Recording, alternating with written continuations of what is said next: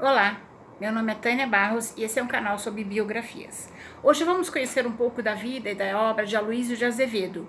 Aloysio Tancredo Gonçalves de Azevedo foi um escritor naturalista, romancista, diplomata, crítico social, abolicionista, caricaturista, jornalista, membro fundador da quarta cadeira da Academia Brasileira de Letras.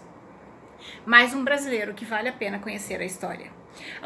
Aloysio nasceu em São Luís, no Maranhão é, no dia 14 de abril de 1857, filho do vice-cônsul português Davi Azevedo e de Emília Magalhães. A, uni a união dos seus pais foi um escândalo na época.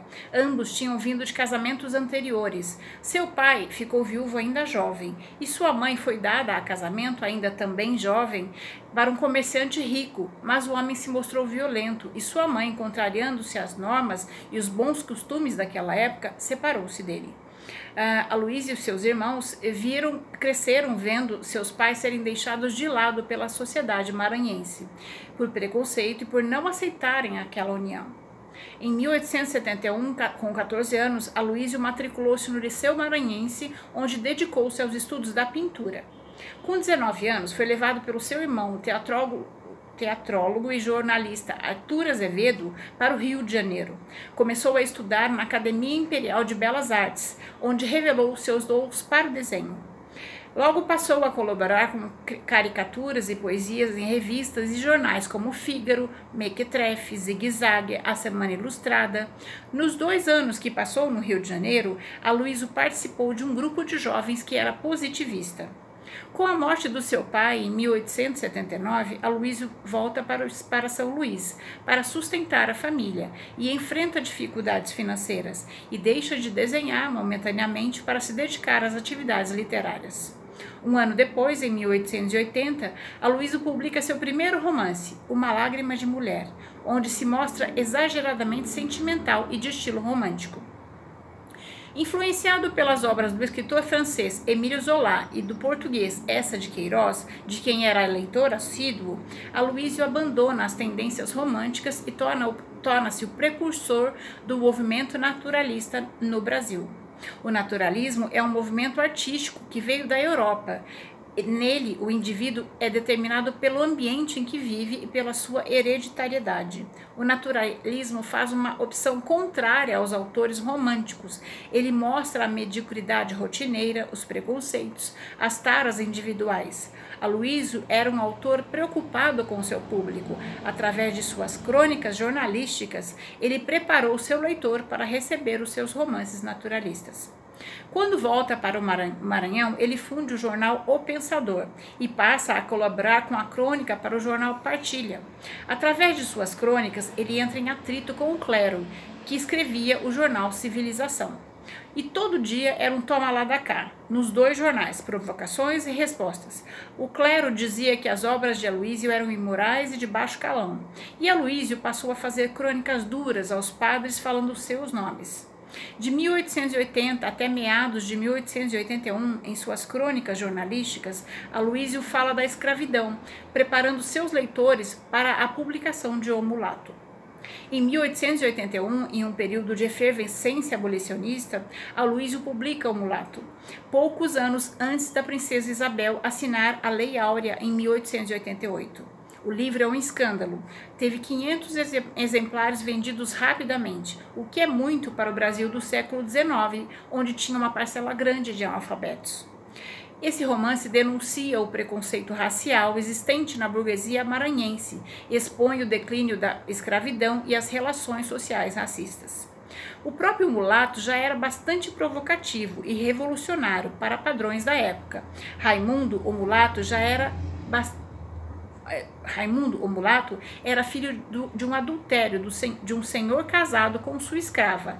Aí a Luísa tira a, a sujeira debaixo do tapete. Com a forma com que desnuda as questões racistas, Aloysio com o Mulato inaugura o naturalismo na literatura brasileira é, através dessa obra e seus folhetins naturalistas, a Luiz mostra as mudanças sociais que estavam ocorrendo no Brasil naquela época e, demonstrando ser um abolicionista convicto, entra em conflito também com os senhores de escravo, que viam no final da escravidão uma perda econômica e social muito grande. Com a reação negativa da sociedade, Aloysio tem que ir embora do, do Maranhão e volta para o Rio de Janeiro. Em 1884, Aloysio publica seu livro Casa de Pensão. Esse romance deixou o autor consagrado. Aloysio foi um intelectual ativo e participante dos problemas sociais daquela época. Em 1890, publica sua obra mais famosa, O Curtiço, o grande livro naturalista do Brasil. Nesse romance, ele retrata o aumento da população do Rio de Janeiro e o aparecimento dos núcleos habitacionais, denominados cortiços, onde se aglomeravam trabalhadores, prostitutas, pessoas de atividades incertas. O grande personagem neste romance é o próprio cortiço. Parece cruel a descrição que Aloysio faz do ambiente e das pessoas neste livro, mas ele está tirando novamente a sujeira debaixo do tapete e mostrando para a sociedade como é viver num cortiço. No final do século XIX, onde tudo era tabu, ele teve coragem de tocar no tema do homossexualismo feminino, apresentando uma personagem neste livro. Em outra personagem, a Leone, ele mostra a prostituição. Dá para dizer que Aloysio de Azevedo foi o primeiro escritor feminista do Brasil. Nos artigos que escrevia, ele defendia duramente a emancipação da mulher, ou, ou que era ou submetida à educação religiosa, ou seja, se tornava freira, ou tinha que se casar com quem o seu pai escolhia. Novamente, vemos que Aloísio foi influenciado pelo sofrimento que a sociedade impôs à sua mãe. Em um artigo que escreveu para o jornal O Pensador, Aloísio dá uma descrição linda sobre a mulher que eu vou ler para vocês. A mulher é um regulador da sociedade, assim como a lua regula as marés. O bom funcionamento da sociedade depende da boa educação que se dá às mulheres. O homem, seja ele quem for, nunca é mais do que o desenvolvimento de uma criança, e uma criança é obra de quem o educou, a mãe. É, só elas são as grandes criadoras do bem ou do mal, conforme o bom ou mau estado de seus órgãos e de sua inteligência. A mulher não deve receber qualquer educação, mas uma educação positivista, voltada para a ciência e para o bem da sociedade e da humanidade. Aloysio de Azevedo viveu durante 15 anos só do que ele ganhava como escritor. Em 1895, com quase 40 anos, ingressa na carreira diplomática. Atua no Japão, na Espanha, na Inglaterra, na Itália, no Uruguai e no Paraguai. Em 1910, torna-se cônsul do Brasil e volta a instalar-se em Buenos Aires, na Argentina. Nessa época, ele convive com Pastora Luquez, de quem adotou os dois filhos.